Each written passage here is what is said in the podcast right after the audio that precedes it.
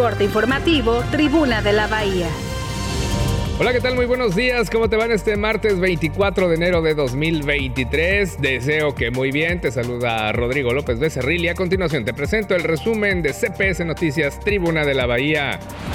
Puerto Vallarta se ubicó en el segundo lugar en ocupación hotelera a nivel nacional en la segunda semana de este primer mes, de acuerdo a la Secretaría de Turismo Federal. No se aplicará en el puerto todavía la nueva ley antitabaco hasta que se homologuen los reglamentos, confirma la directora de reglamentos.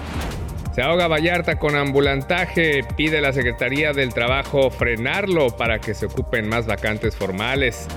Llegan siete unidades de la Policía Estatal a Bahía de Banderas, establecen mando coordinado.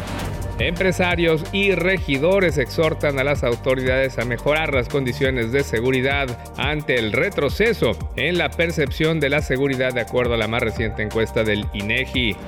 Además, entérate que el trío de cineastas mexicanos volvieron a ser aspirantes a la famosa estatuilla El Oscar Guillermo del Toro por Pinocho Alejandro González Iñárritu como director de fotografía por Bardo y Alfonso Cuarón como productor de Pupillo, otra vez nominados al Oscar.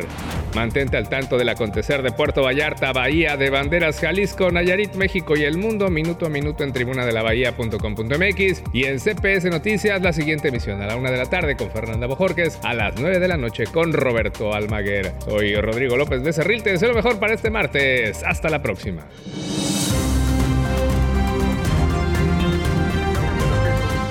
Corte informativo, Tribuna de la Bahía.